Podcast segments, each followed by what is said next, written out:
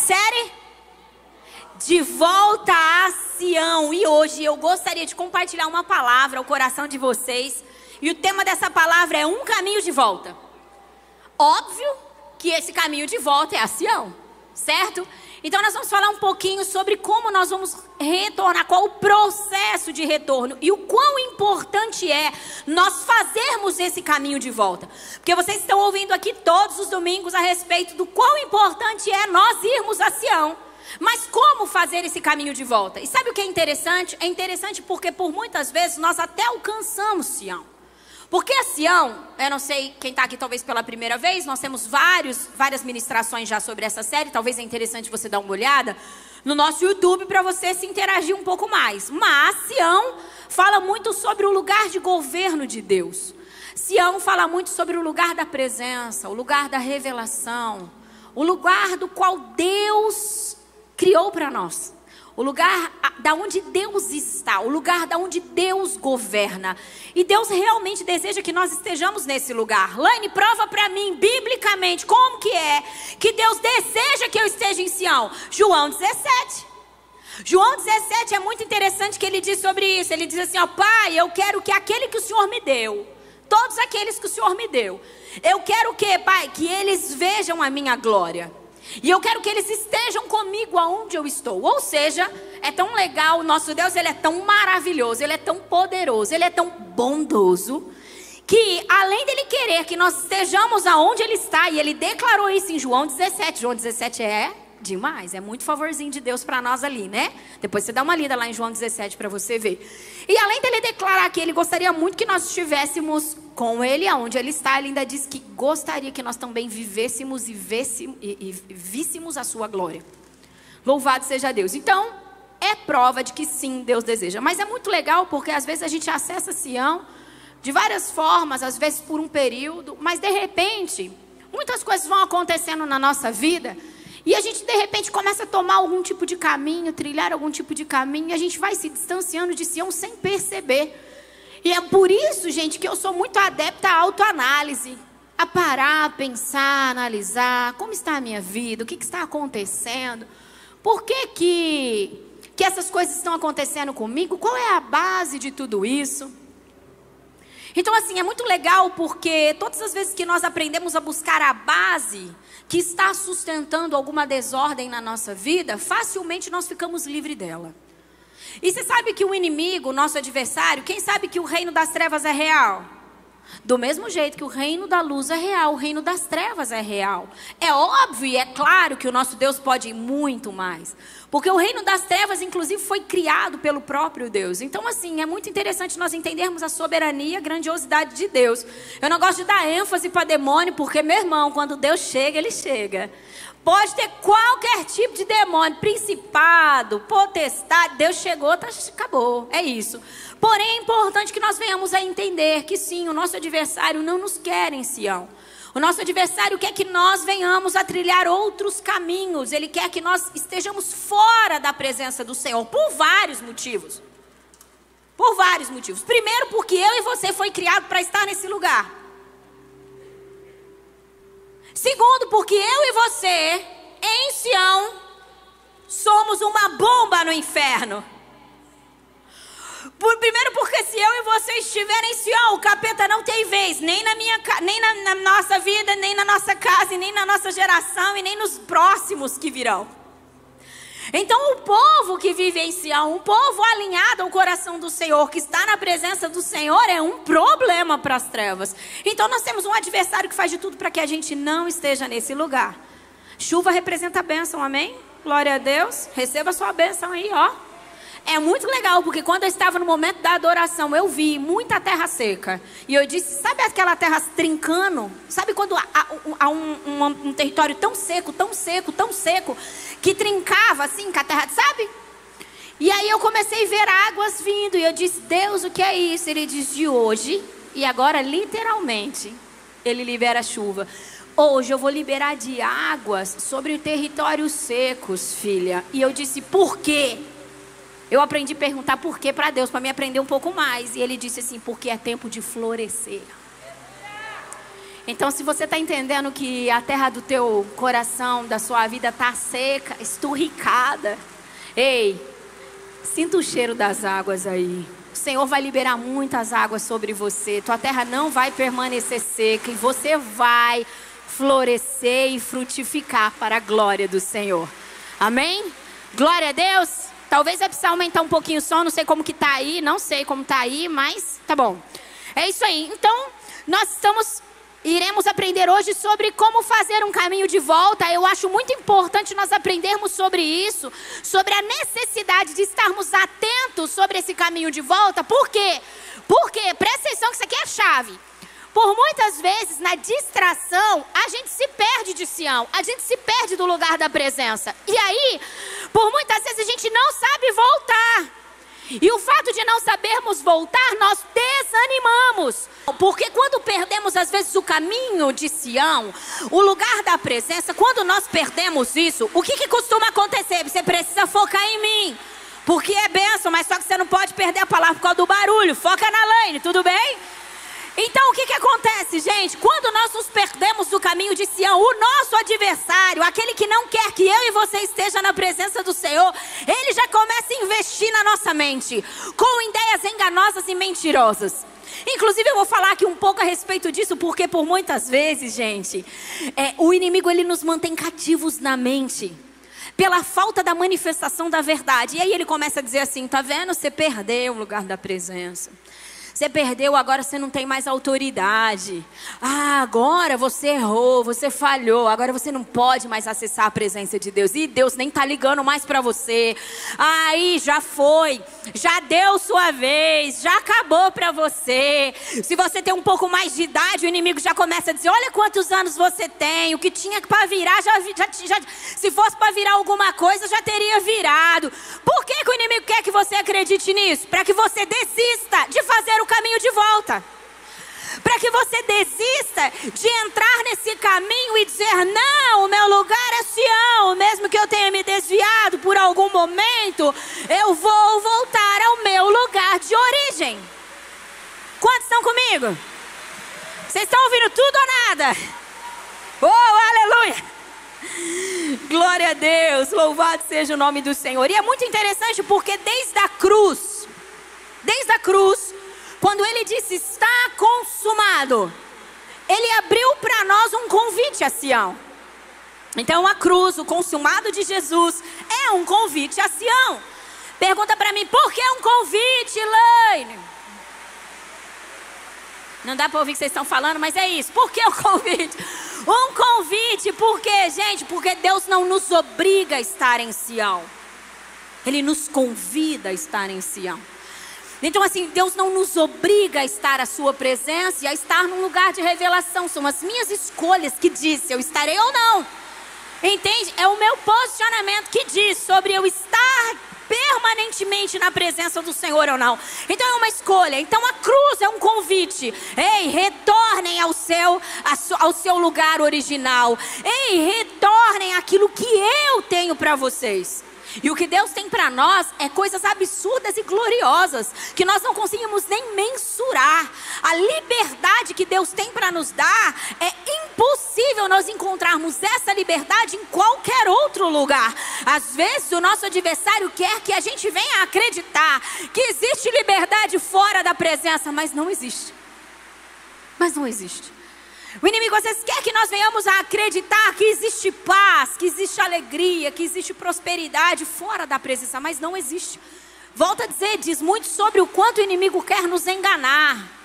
Então, é essa a escolha de Deus para nós, Ele está nos convidando. Quantos creem que Jesus verdadeiramente nos libertou? Tem uma canção que diz sobre isso, né? Como que é? Não lembra? Esses músicos, gente. Eu que não sou musicista, sei, quer ver? Não lembro. Se Cristo me libertou, verdadeiramente somos livres. Não tem uma música assim? Tem, Bruna? Tem que ser crente velho para cantar. Cadê? Samara? É nova, mas é, é, nasceu na igreja. Tem uma música assim. Se Cristo nos libertou, é de palma ainda, verdadeiramente somos livres. Não lembro. Aí, então, nós cremos, e a palavra de Deus diz sobre isso. Não é uma música que diz. Não é porque a música diz que nós somos livres, mas é porque a palavra de Deus diz sobre isso. Olha o que a palavra do Senhor diz. É, João 8,36 diz: Portanto, se o Filho os libertar, vocês de fato serão livres. Quantos creem? Fomos libertos por Jesus? Uau! Você sabia que tudo que Jesus tinha para você fazer na sua vida já fez? Já está consumado, como ele mesmo declarou na palavra, ele já nos abençoou. Efésios capítulo 1 diz sobre isso, com todas as sortes, com todas as bênçãos nas regiões celestiais. Todas as bênçãos nas regiões celestiais. Ele já nos abençoou, ele já nos curou, ele já nos libertou, ele já nos salvou. Laine, mas por que que nós vivemos muitas vezes fora dessa realidade de liberdade? Por que, que por muitas vezes, se Jesus já fez todas as coisas, eu vejo, eu vejo muitos cativeiros em mim? Por que, que se Jesus já me curou, por que, que existe tanta dor e tanta ferida em mim? Por que, que se Jesus já verdadeiramente levou os seus julgos sobre ele, por que, que ainda há tantos julgos sobre mim? Porque nós por muitas vezes, não sabemos fazer o caminho de volta e organizar todas as coisas para que o inimigo não venha mais cobrar as dívidas.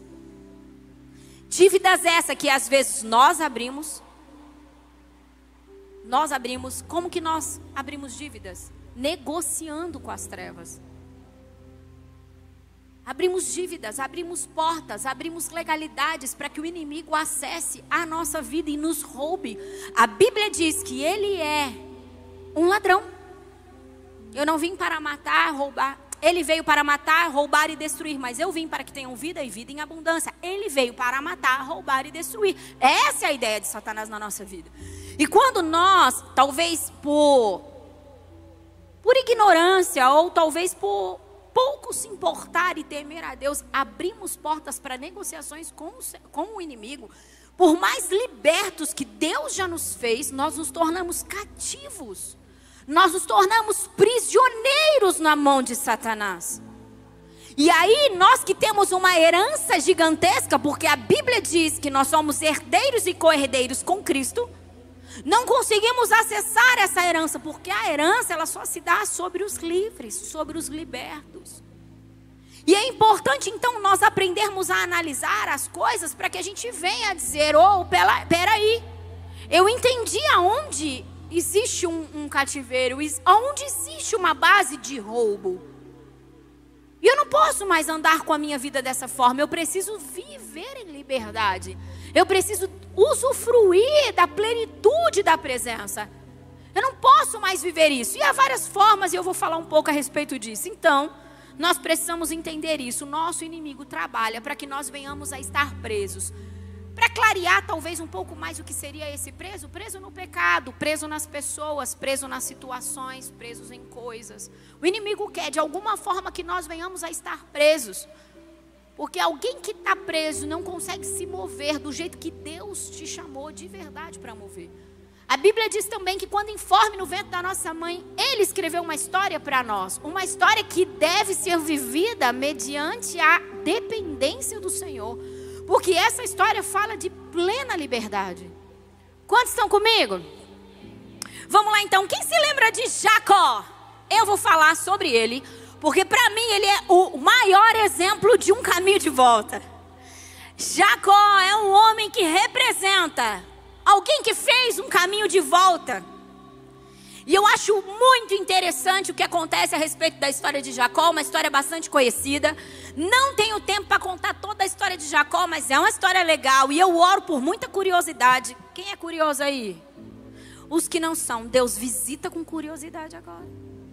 Mas sabe o que é interessante? Nós somos curiosos. É que às vezes nós não somos interessados na palavra. A curiosidade não se dá na palavra. Então eu oro, deixa eu orar direito. Para que venha sobre esse povo, Senhor, uma curiosidade a respeito da Sua palavra, a respeito da Sua presença.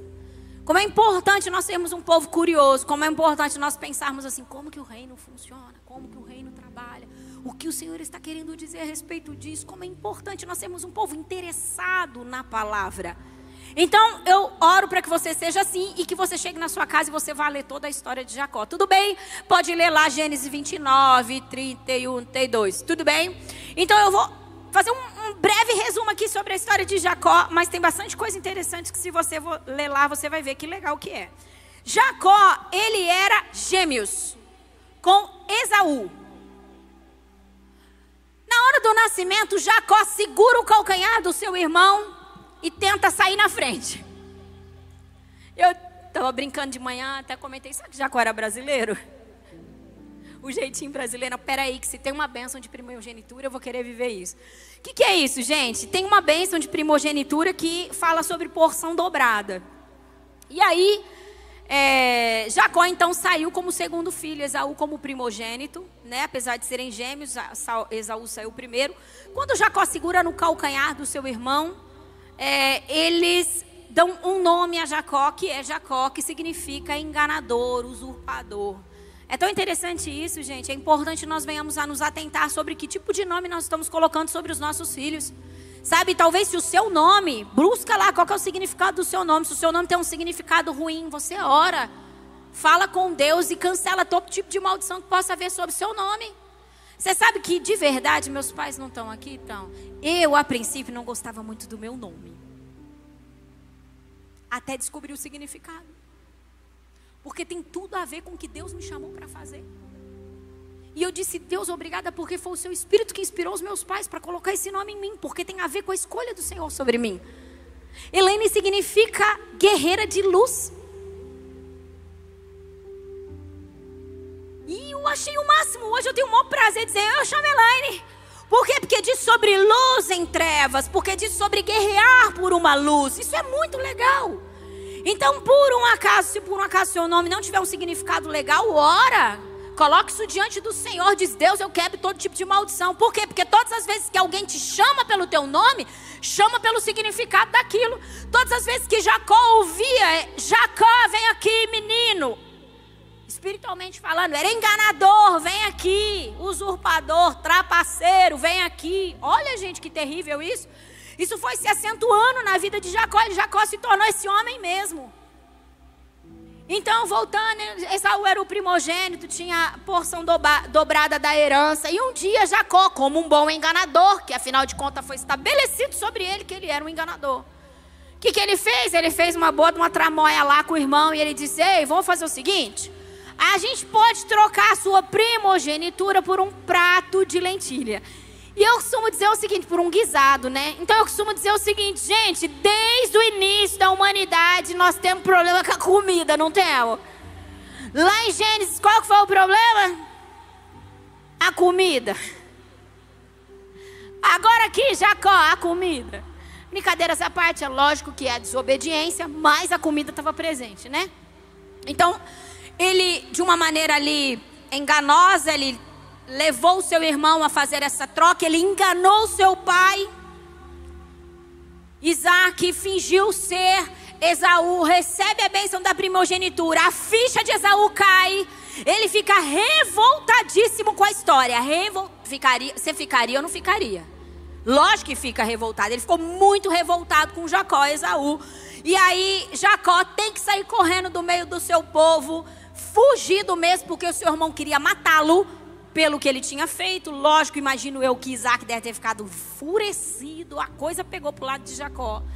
E aí ele saiu correndo, é, deixou o seu povo fugido. E aí teve todo um trabalho de Deus na vida de Jacó, porque não adianta, né, gente? Não adianta. Quem sai fugido vai entrar num processo que não é brincadeira, não. Por isso, não fuja. Não fuja. Se rende rápido. Quanto mais rápido você render, mais fácil a sua vida vai ser. Quanto mais rápido você dizer, Deus está errado aqui, eu me rendo, me alinha, mais rápido, mais, mais tranquila a sua vida vai ser. Não crie resistências. Mas Jacó saiu correndo ali, teve uma vida de fugitivo e tal, e de repente ele recebe um sogro que deu conta de ser, de Deus não se zomba, aquilo que o homem plantar ele vai colher, colheu em porção triplicada, né? E aí vem Labão, que o seu sogro, Labão dava nó em Jacó o tempo todo. Então é muito interessante o que aconteceu. Labão foi uma boa escolha, escolha é, escola para Jacó para dizer assim, se é bom para enganar, eu vou te mostrar como que eu sou bom para te enganar também. Trapaceou ele até falar chega. Ele, ele trabalhou por uma esposa, veio outra. Ele trabalhou e, e é uma loucura. Por um salário e de repente, foi uma loucura o que o homem viveu. Dá uma lida lá que você vai entender. Bom, até que um dia, e você vai ler comigo agora, Gênesis 32, 9.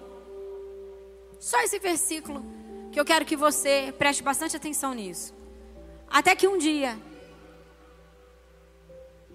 Deus se manifesta na vida de Jacó. E o desejo do meu coração é que Deus te visite nos seus lugares de fuga. Não tem presença melhor para nós recebermos nos lugares de fuga que a presença do Senhor. E então, Gênesis 32, 9 diz assim: Então Jacó orou, ó oh, Deus de meu pai, Abraão, de meu pai Isaac, ó Senhor, que me disseste. Então, quem diz para ele? O Senhor. Volte para a sua terra e para os seus parentes, e eu o farei prosperar. Gente, presta atenção. Jacó aqui era um homem muito rico. Ele já era próspero dentro do entendimento que nós temos do que é prosperidade. Ele já era um homem absurdamente rico. Ele tinha muito, muito gado, muita ovelha, muito. Tudo ele tinha. Ele era um homem extremamente rico. Mas o Senhor estava dizendo assim: Jacó, o negócio é o seguinte. Tratei você, ensinei você, dei um labão para você. Mas não adianta você tentar prosseguir a sua vida, Jacó, com coisas desorganizadas e não resolvidas. Porque eu não vou deixar que você viva a plenitude de tudo que eu tenho com coisas não resolvidas. E quantas vezes eu e você, no nosso caminho de volta a Sião, nos deparamos com situações, seja ela com pessoas, seja ela no nosso interior, quantas vezes nós é, temos alguns atrapalhos no nosso caminho e por muitas vezes, por ser difícil lidar com aquilo que, que a gente faz, deixa para cá, vou seguir minha vida, vou continuar, assim como Jacó fez. Jacó seguiu a sua vida. Deixou seu irmão lá enfurecido, seu pai entristecido, deixou todos os seus parentes um péssimo testemunho, deixou tudo bagunçado lá e seguiu a sua vida. Prosperou? Prosperou. Só que não a prosperidade que Deus tinha para ele. Porque prosperidade, ela vai além de riqueza. Prosperidade é a ausência de necessidade. E eu não tenho dúvidas que Jacó tinha um buraco no peito. Eu não tenho dúvidas que Jacó não, não, não conseguia receber a exatidão que Deus tinha para ele. E por muitas vezes nós consideramos uma pessoa próspera uma pessoa rica. Mas uma pessoa próspera é uma pessoa que é abençoada em tudo aquilo que faz. A paz, a alegria, a vida nele. Consegue entender? E Deus então estava propondo para Jacó: Olha, Jacó, venha receber o que eu tenho para você, mas é necessário que você faça o caminho de volta.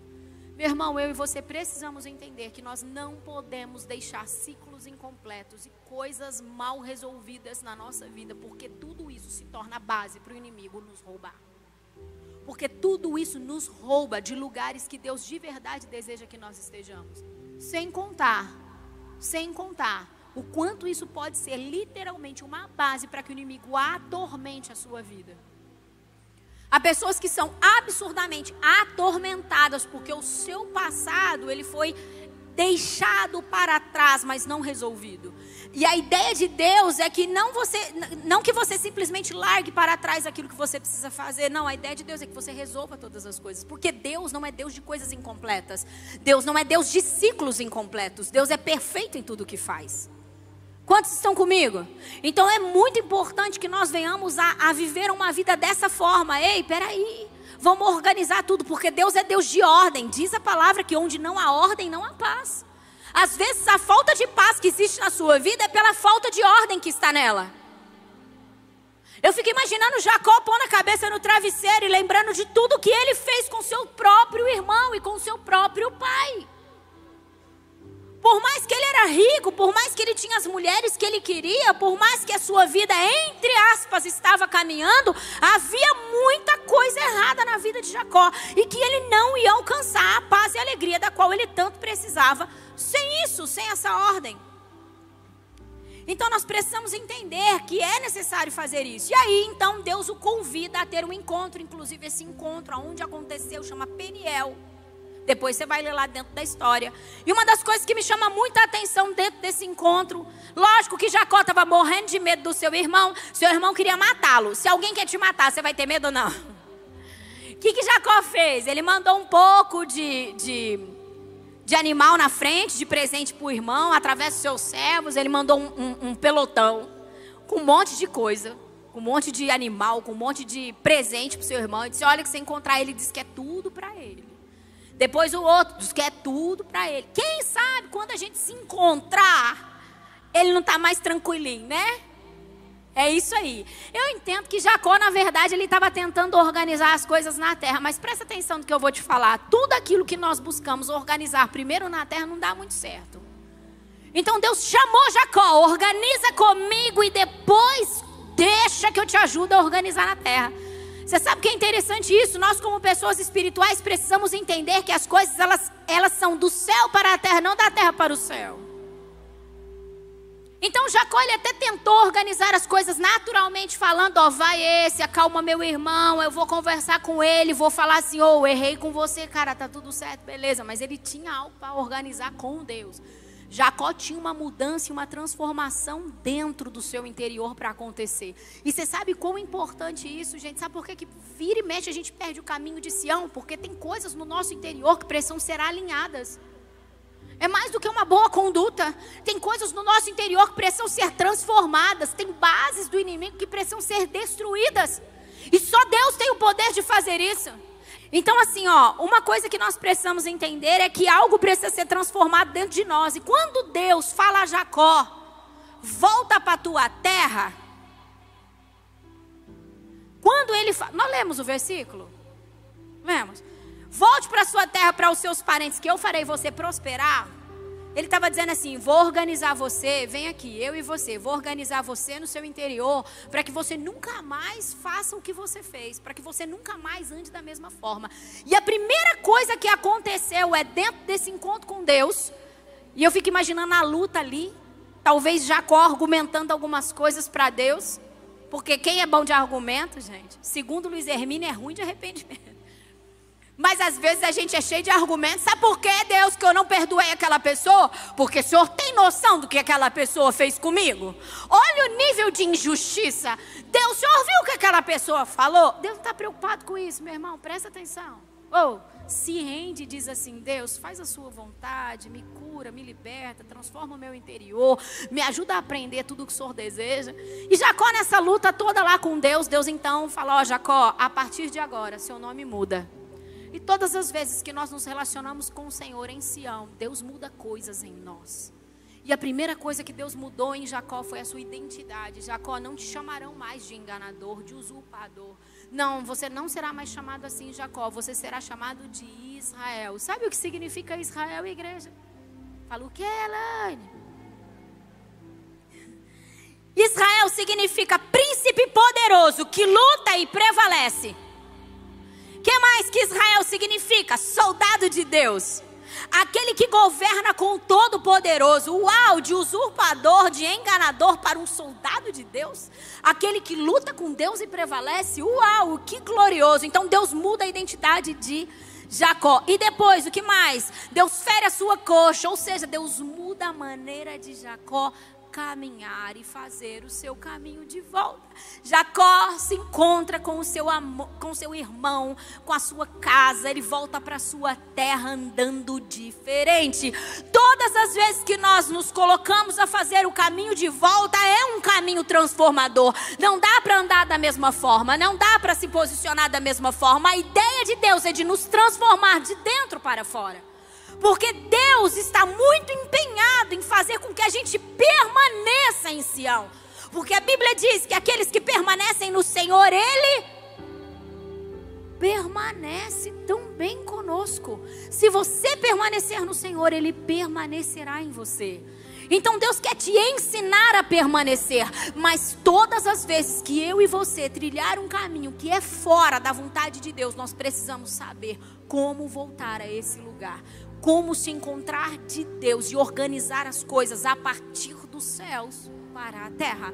É óbvio, é claro, que mesmo com esse encontro com Deus e as coisas extremamente organizadas dentro de Sião, nome trocado, forma de andar trocado, tudo diferente trocado, a identidade de, de Jacó então trocada agora para Israel, ele teria que se, se encontrar com seu irmão e foi isso que ele fez. Mas primeiro o céu se organizou e depois então ele foi e se encontrou com seu irmão e terminou de quebrar e desfazer qualquer base maligna que estava sobre a sua vida, para que ele pudesse verdadeiramente andar como alguém que pode prosperar. A prosperidade de Deus, a prosperidade é do reino de Deus, é dos céus. Mas por muitas vezes Deus não tem como nos prosperar. Por quê? Porque nós estamos fluindo dentro de uma identidade errada, porque nós estamos fluindo fora desse caminho fora da vontade do Senhor. Porque por muitas vezes, apesar de sermos herdeiros e co-herdeiros e de sermos um povo que tem tudo para ser livre porque já está feito, nós somos cativos. E somos cativos por causa das nossas escolhas, e somos cativos por falta do nosso posicionamento. Então, algo que me chama muita atenção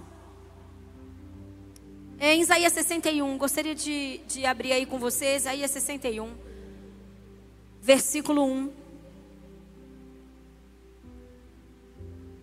Isaías 61, versículo 1. É uma declaração sobre o Cristo. Isaías é um livro muito messiânico, fala muito do Cristo. E diz assim: O Espírito do Soberano, o Senhor, está sobre mim, porque o Senhor ungiu-me para levar boas notícias aos pobres e enviou-me para cuidar dos que estão de coração quebrantado anunciar liberdade aos cativos e libertação das trevas aos prisioneiros. Tem algo que me chama muita atenção aqui, porque Jesus, né? Então, existe essa unção sobre Jesus. Qual unção? A unção para é, curar os corações quebrantados, uma unção para libertar os cativos e, e trazer libertação aos prisioneiros. E me chama a atenção o fato de ser cativo e de ser prisioneiro. Parece que não é a mesma coisa. Parece que ele está dizendo sobre dois tipos de cativeiro: os que são cativos e os que estão prisioneiros. Mas existe uma unção em Jesus para nos libertar disso. Como eu disse para você, o problema não é estarmos cativos, o problema não é estar como prisioneiros, o problema é nós não conseguirmos alcançar o que ele já fez. Por que por muitas vezes não conseguimos alcançar o que ele já fez? Por causa das trevas, por causa do engano. Porque nós temos um inimigo que quer de toda a forma fazer com que os nossos olhos saiam de Jesus. Fazer com que os nossos olhos se percam mediante a todos os desafios que enfrentamos. Fazer com que o nosso coração se endureça. E realmente trilhe caminhos que são fora de Sião. Mas em Jesus, essa unção está sobre Jesus e automaticamente está sobre mim e sobre você. Porque se somos herdeiros e co-herdeiros com Jesus, recebemos também dessa unção para curar corações quebrantados. Eu e você temos poder para curar corações quebrantados. Eu e você, nós temos poder para libertar pessoas que estão cativas, para libertar pessoas que estão presas nas trevas. Temos ou não temos, igreja? Sim, Ele nos deu essa autoridade. Por que, que por muitas vezes a gente não consegue exercer essa autoridade sobre a vida dos outros? Por quê?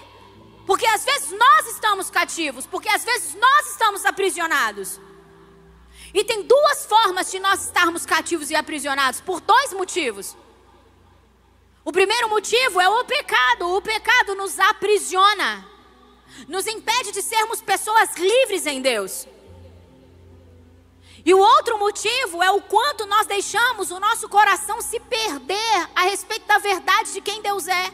Então nós começamos a é, ser levados pelo engano.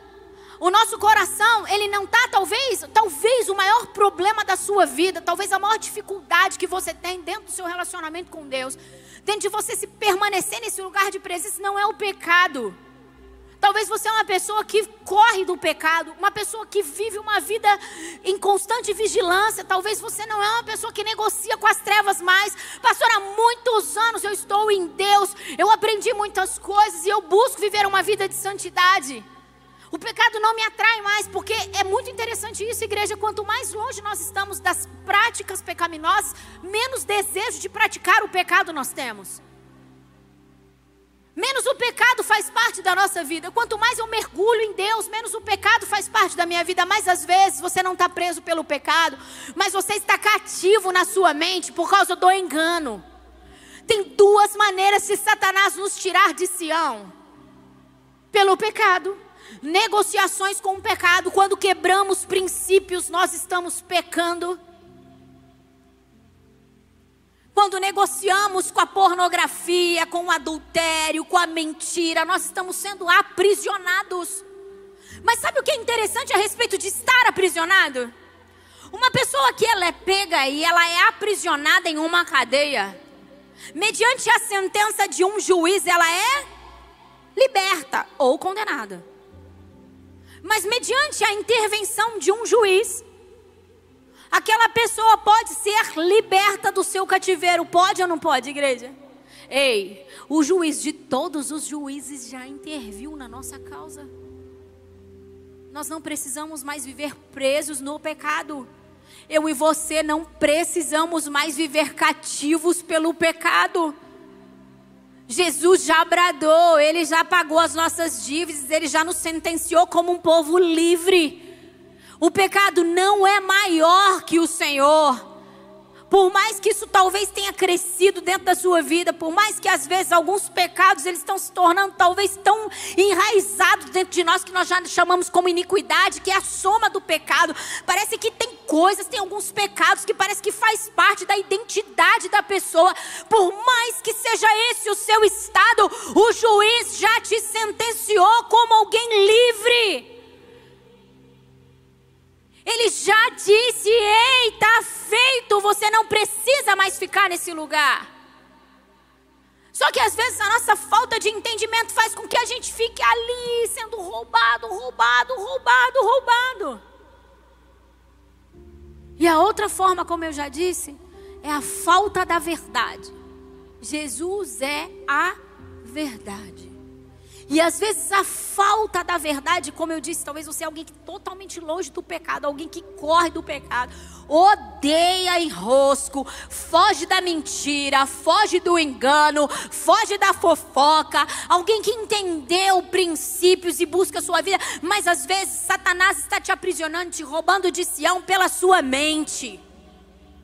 Ele lança mentiras, ele lança enganos na sua mente e a tua mente vai te conduzindo a um lugar. Agora Presta atenção no que eu vou te falar. A partir do momento que nós temos o um entendimento errado, as nossas ações elas são absurdamente equivocadas.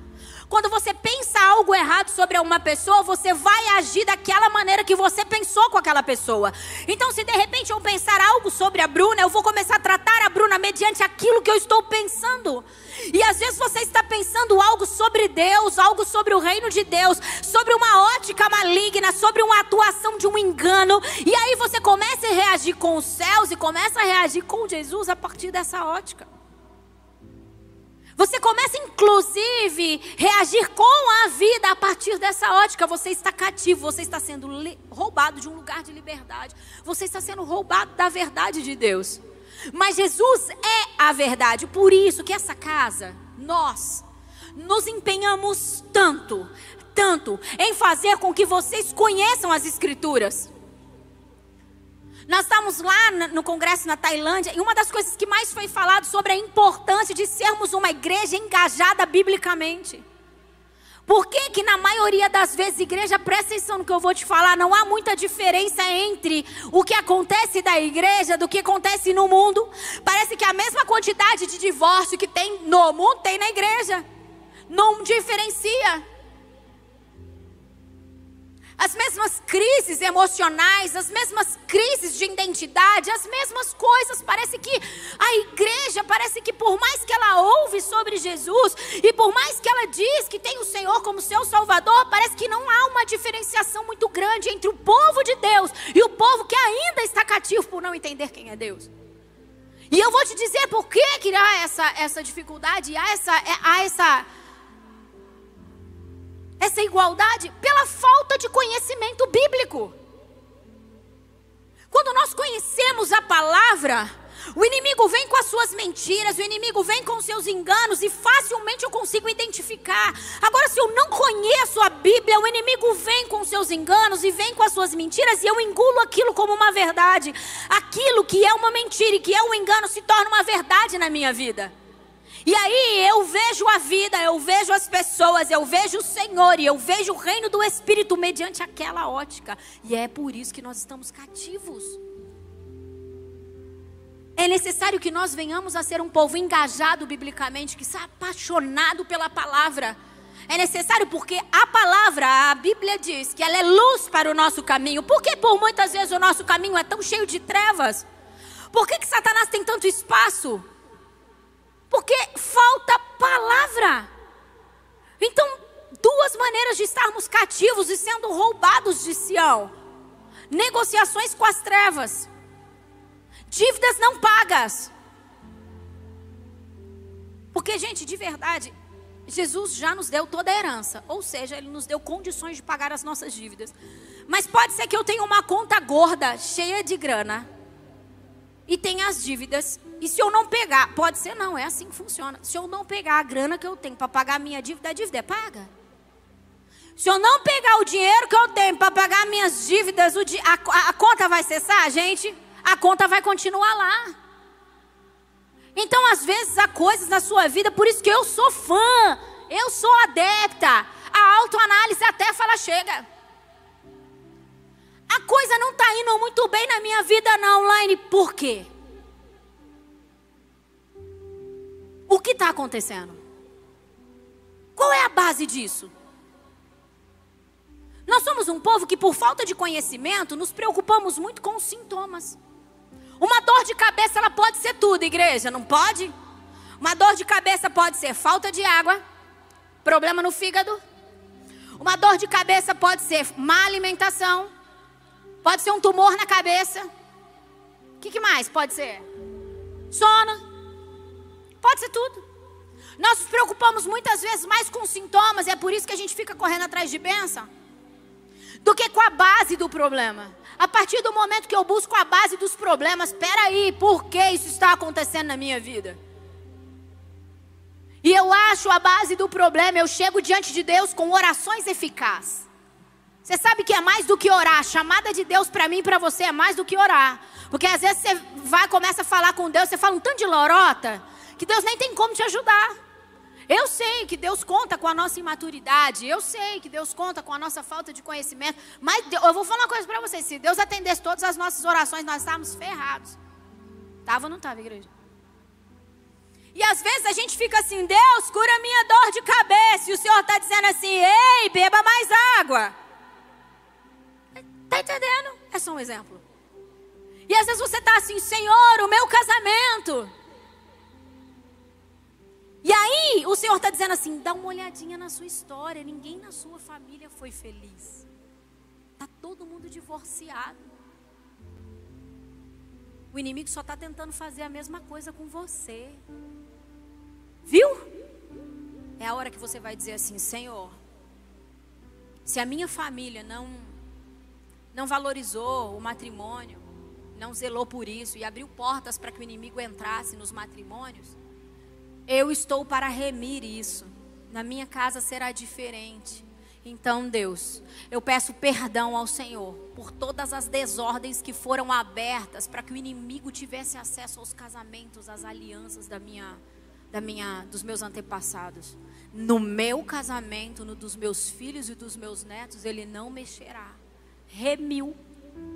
Então eu me arrependo que saia essa desordem na minha casa. E mais do que isso, igreja, aí você se posiciona mediante aos princípios para poder ter um casamento feliz. Porque não adianta fazer uma oração forte. Oração forte.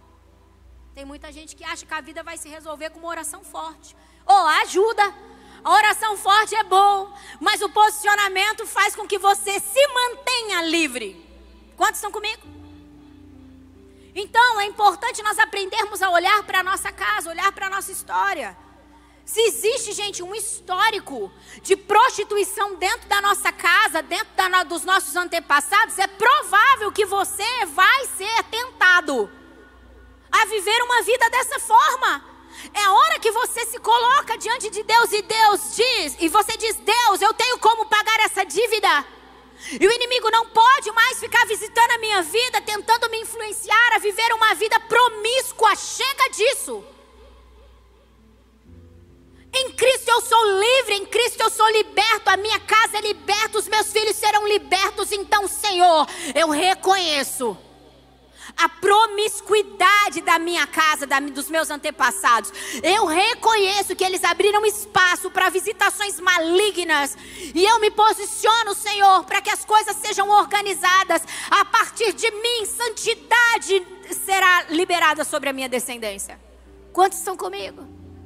Nós estamos organizando a casa. Nós estamos nos posicionando para viver algo diferente. Então tem algumas dívidas que foram feitas pelos antepassados e às vezes, Laine, mas em Jesus tudo não é pago. Tudo é pago, mas dá uma olhada porque pode ser que ficou alguma dívida para trás.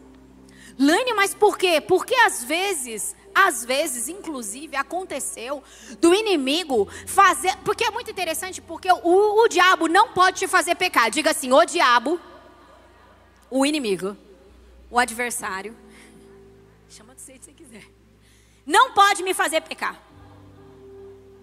Mas ele me influencia ao pecado. Às vezes, por causa das dívidas que existiram, há uma influência muito grande.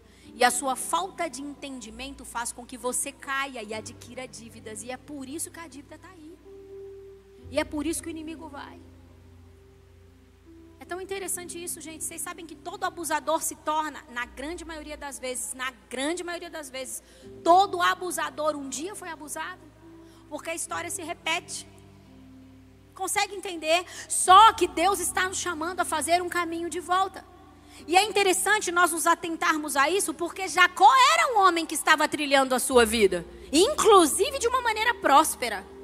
Mas Deus estava dizendo: preciso organizar a casa. E ministrando essa palavra, eu não quero que você fique olhando apenas para o seu passado, eu quero que você olhe para a sua vida agora e veja quais são as áreas que o inimigo está roubando você. Quais são as áreas que você se sente cativo? Em qual, em qual área? Às vezes, como eu disse, é um cativeiro de mente. O seu coração foi tomado para que você tenha uma ótica errada e um pensamento errado. Sabe uma das maneiras de Satanás nos roubar da presença de Deus, nos tirar de Sião? Sabe, com uma maneira muito, muito, muito violenta, fazendo com que nós venhamos a não entender a paternidade de Deus a partir de uma paternidade errada que tivemos.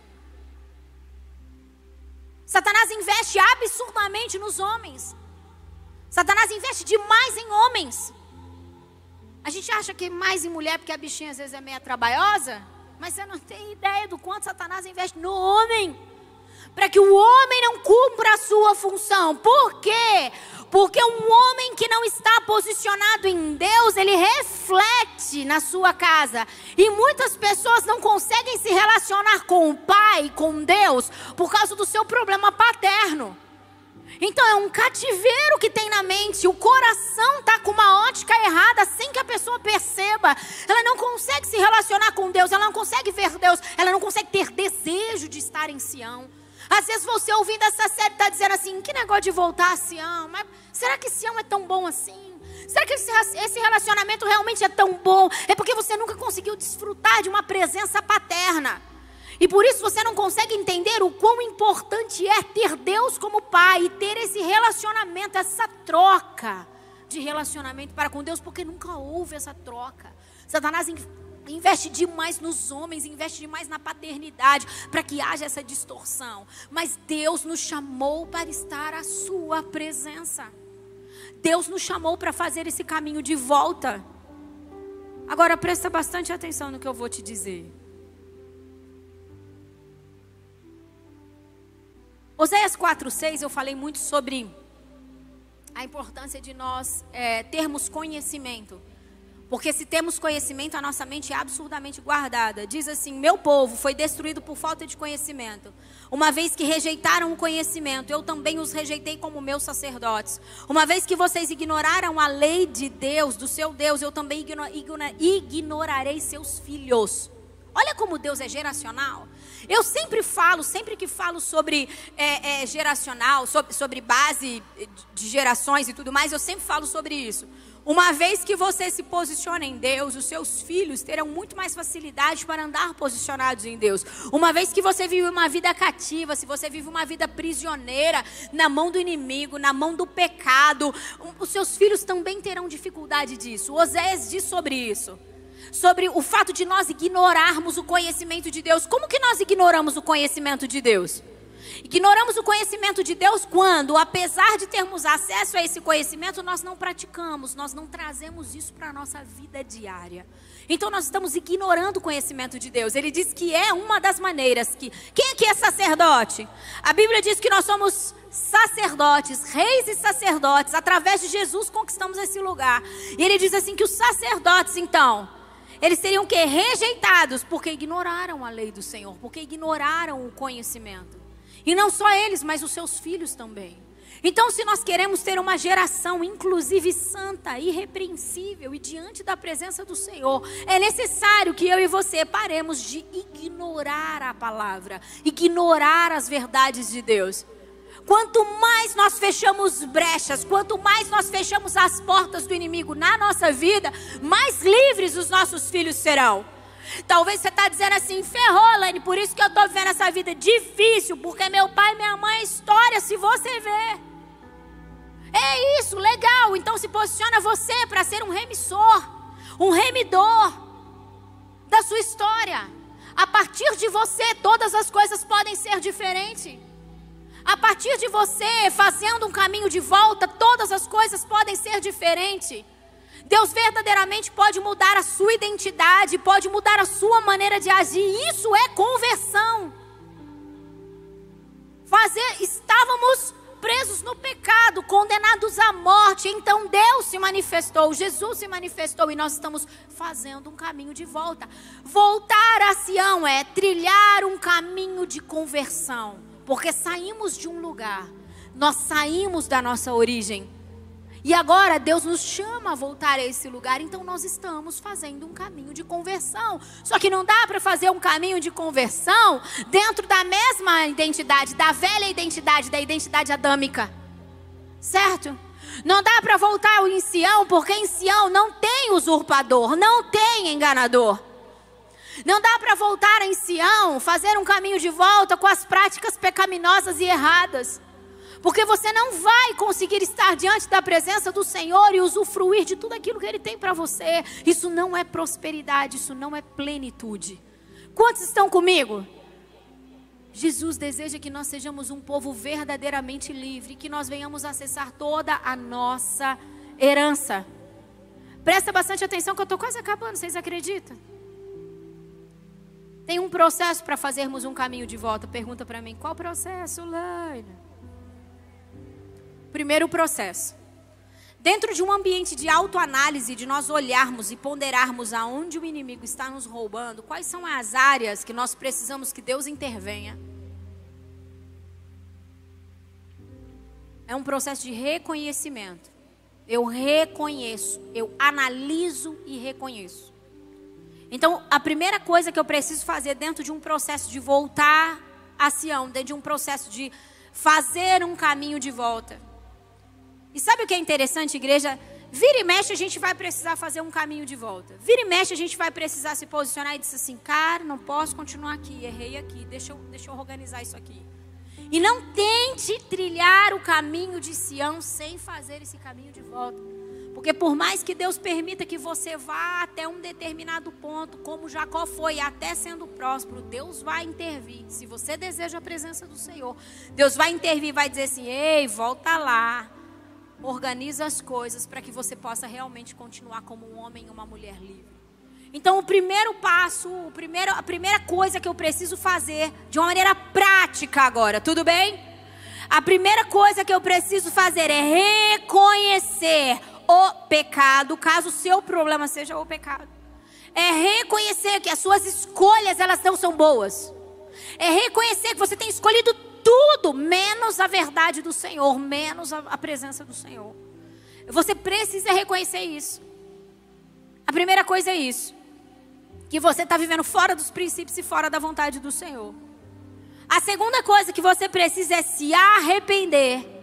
Eu costumo ver o arrependimento e assim também o perdão como uma porta. Todas as vezes, gente, que eu penso em arrependimento, que eu penso em perdão, eu vejo uma porta. Por quê? Porque no arrependimento eu acesso um lugar de bondade de Deus. No arrependimento eu acesso a misericórdia do Senhor. No arrependimento eu acesso o perdão que Ele tem para mim. No arrependimento eu sou livre de todas as, as, as amarras do inimigo. No arrependimento, eu estou dizendo assim: Deus, reconheço, negligenciei, negociei, errei, não vigiei. Então Deus vem com a sua herança, com a minha herança, com a nossa herança e paga as nossas dívidas. Um ambiente de arrependimento é um ambiente de remissão. Não estou falando de remorso, não. A casa caiu, Aí eu vou ter que organizar a coisa aqui porque ficou ruim para mim. Daí você volta às mesmas práticas. Jacó mudou a sua forma de andar. Israel não andava como Jacó andava. Quantos estão comigo? Todo arrependimento me faz andar de uma maneira diferente. Todo arrependimento. Dentro de um genuíno arrependimento eu me posiciono diferente. Certo? E a terceira coisa que precisa acontecer é um posicionamento. De nada adianta eu reconhecer quais são as bases que o inimigo está me roubando, as negociações com os pecados, a atuação do engano por causa da falta da verdade.